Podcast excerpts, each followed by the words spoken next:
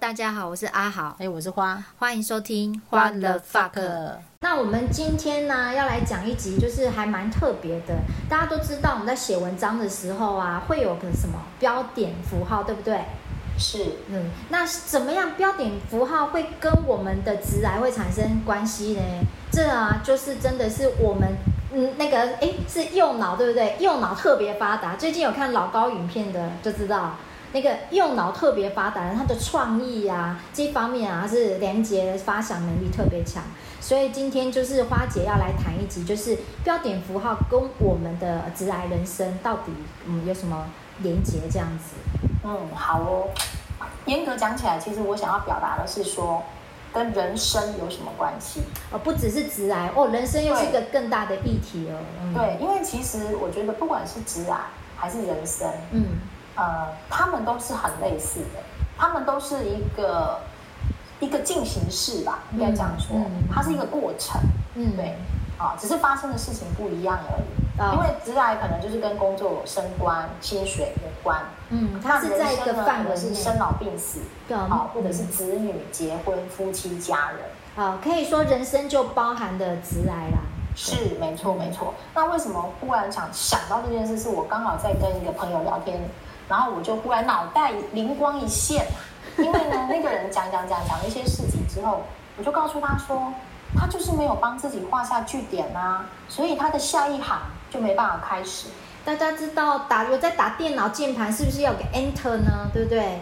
对，没错。好，那首先进入主题之前，我们必须要把一个文章哦架构稍微理清理顺一下。嗯嗯嗯，好，因为我记得我其实我国文没有很好啦，所以我就我所记得的文章架构来做一下说明。好的。以前呢，以前呢，老师是不是告诉我们说，文章的结构要有起承转合？对啊，这基本的。嗯，那阿好，你知道为什么要有起承转合？因为你不可能一段从头说到尾啊，这样子大家看了诶。就好像一直吸气，一直吸气，然后你就会喘不过气来。对，而起承转合还有一个很重要的功能是，为什么叫起承转合？就是它一定是讲不同的东西呀、啊。是啊，虽然在讲同一个作文题目，可是因为有了这种不同的方式之后，你可以有起伏啦，然后你可以不同面向啦，这样子。对对，然后再来是。呃，起承转合有一个很重要的呃呈现方式是什么？你知道吗？起承转合有个很重要的层面，就是你最后要到下一段，你一定是句号啊。对，你一定要 enter，你才能往下吧？对啊，啊不然怎么怎么转到下一段？所以你没有句号下一行，对你就没有办法呈现起承转合。是啊，当然了，你可以把起承转合都啪全部写在一个文章里，但人家看不懂。你如果逗号，然后进入下一段，那你被批改作文一定就先被打叉叉啦。对，所以起承转合，它很重要的是一定要句号，然后 enter 下一行，句号才能 enter，一定要搞清楚。嗯，对，没错。嗯，所以呢，代表句点下一行是不是要呈现不一样的东西呢？诶有点 catch 到你要讲什么了，是吧？那个理解了吧？对啊，大家有 catch 到了吗？有 catch 到。你的第一段可能是起嘛，嗯，那你句号了下一行你要做的是什么？你要写的是什么？是承啊？对呀，起承，然后转转啊，对，是，所以这是文章的结构嘛，嗯，是。那接下来我们要讲到文章里面有标点符号，对。那标点符号各有各的功能嘛，就我的理解啦哈。逗号是呈要呈现，就是我都还在讲一样的事情，只是为了让大家换口气。对，逗号基本上在句号之前呢，它原则上都还在同一件事情里面打转。没错，那我们就不讲分号冒号了，嗯，我们直接讲另外的是句号。是，那阿好说说看，句号的功能是什么？句号就是把这一件事情暂时告了一个小结或告一个段落，我要讲另外一件事情了。对，没错。哎，所以句号之后通常会呈现另一件事吧？对呀。所以句号之后下一行是很正常的。对，嗯，没错吧？是啊。好，那好，我们接下来已经把文章的这个基本架构理清了，大家也理解了。嗯。那我们再来说说看，为什么句点？人生下一行才开始，好，虽然我已经有点 catch 到，但是还是要听花姐讲比较痛快。对，我先简单的讲 讲案例，然后我们再来说看可能会有什么样的状况。嗯嗯，好哦好哦。对，他那个故事呢，大概是说，呃，有人呢可能就是在职场上啊遇到很不顺的事情，然后那个人就一直在里面打转啊，嗯，然后最后啊可能就是想要就是呃不如。留职停薪啊，因为他的职涯实在太不顺了。嗯嗯嗯。啊，他不如就先留职停薪，然后再询问意见这样子。嗯嗯嗯嗯。那我就告诉他说，留职停薪也不错啊，先为自己画一个句号，先休息一下，喘口气啊。没错，因为留职停薪依照他那个事件的状态，就等于是为那个事件先画一个句号。是。是。那留职停薪之后会发生什么事？他就等于是下一行。嗯。嗯，理解吗？那下一行就代表有很多故事，不一样的故事要呈现。那就以阿豪你来举例来讲嘛，你当时不也留职停薪过吗？你有没有发现，你这个留职停薪的句号的下一行，确实也呈现了很多不一样的故事？呃，对，没有错，因为有留职停薪，然后才有产生后来其他的呃跑道。不同跑道的可能性，这样子是。如果你没有留职停薪，就代表你一直在你前面的工作不停的逗号、冒号、分号。对，当时有一种无力感，就是说，呃，好像想不满意，可是想离开，在那个状态下又很难离开。好，对，嗯，然后又动弹不得。对，嗯，所以你是不是不离开的话，没有画句号，你只能不停在那一个状态下。对，不停的逗号，对，只能在在原单位，对对对，没错，你就一直没有办法下一行，对，没办法，真的，没错。那所以我想要跟各位说的是，哦，这件事情不单只是职场，其实也是人生。也就是说，可能你现在的人生里面有一些很不顺遂的事情啦，或者遇到一些什么挫折啦，或者有一些犹豫不决的事啊，嗯，其实呃，试着为自己。画下句号，嗯，然后换一行，嗯，下一行，是。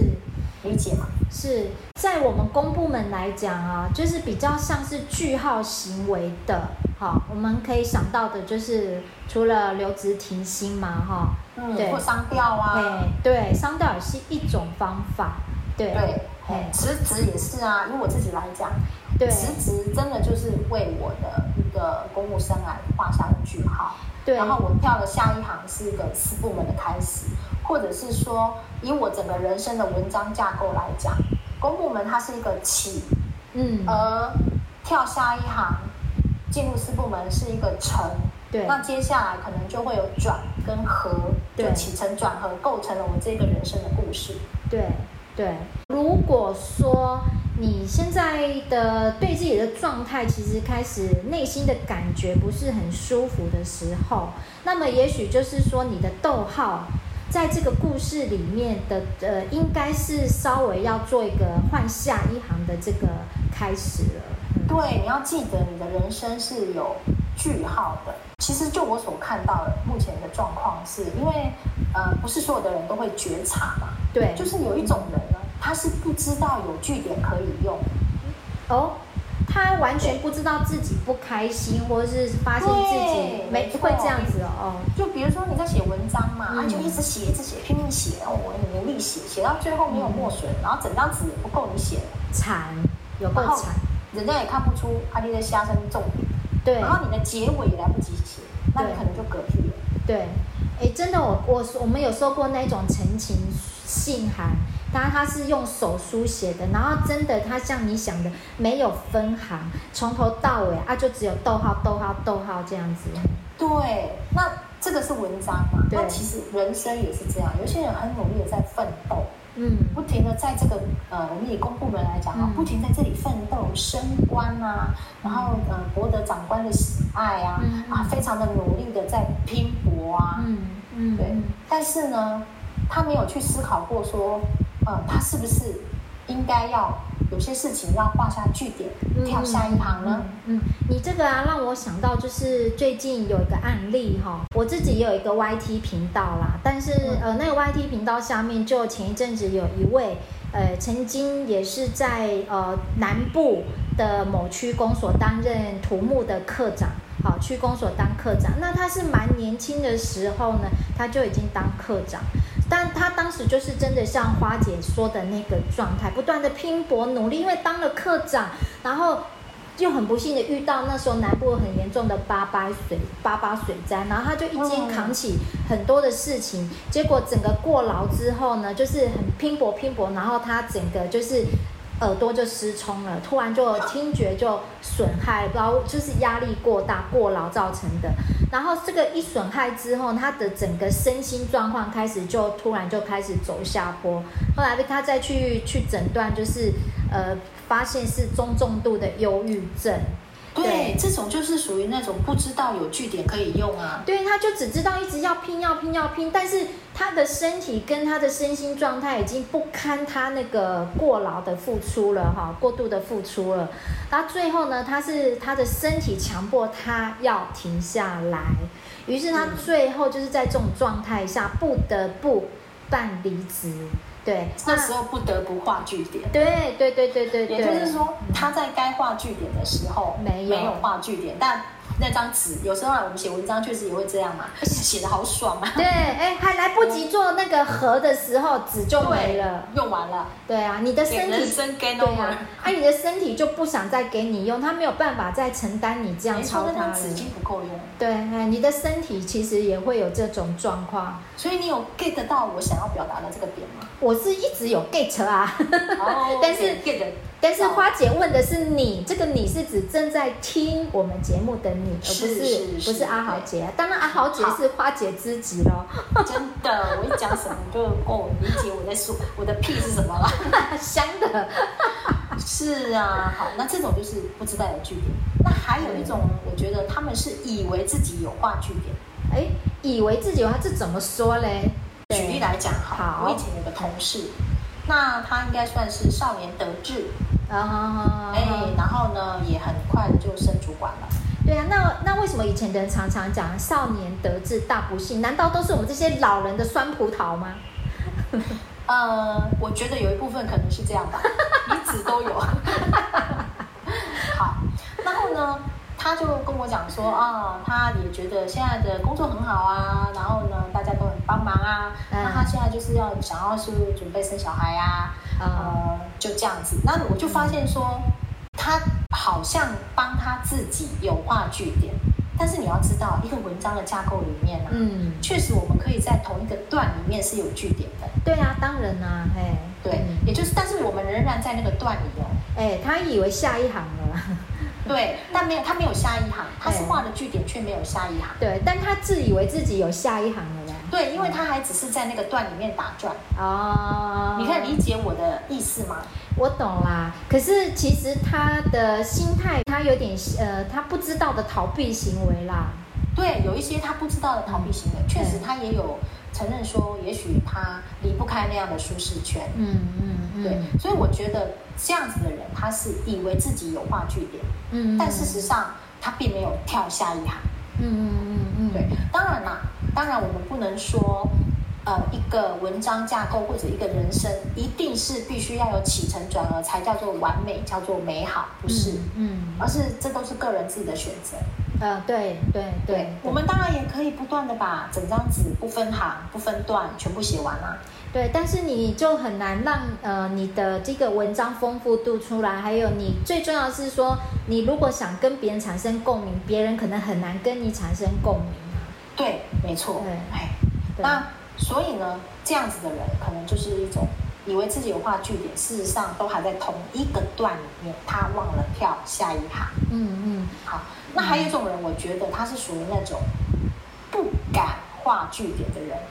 我觉得不敢画句点，这个还蛮容易理解，因为大部分的人啊，都，都是不敢画句点。对呀，对呀，像比如说刚刚讲的那个，呃，跳脱舒适圈，他也知道说他现在很舒适哦，对。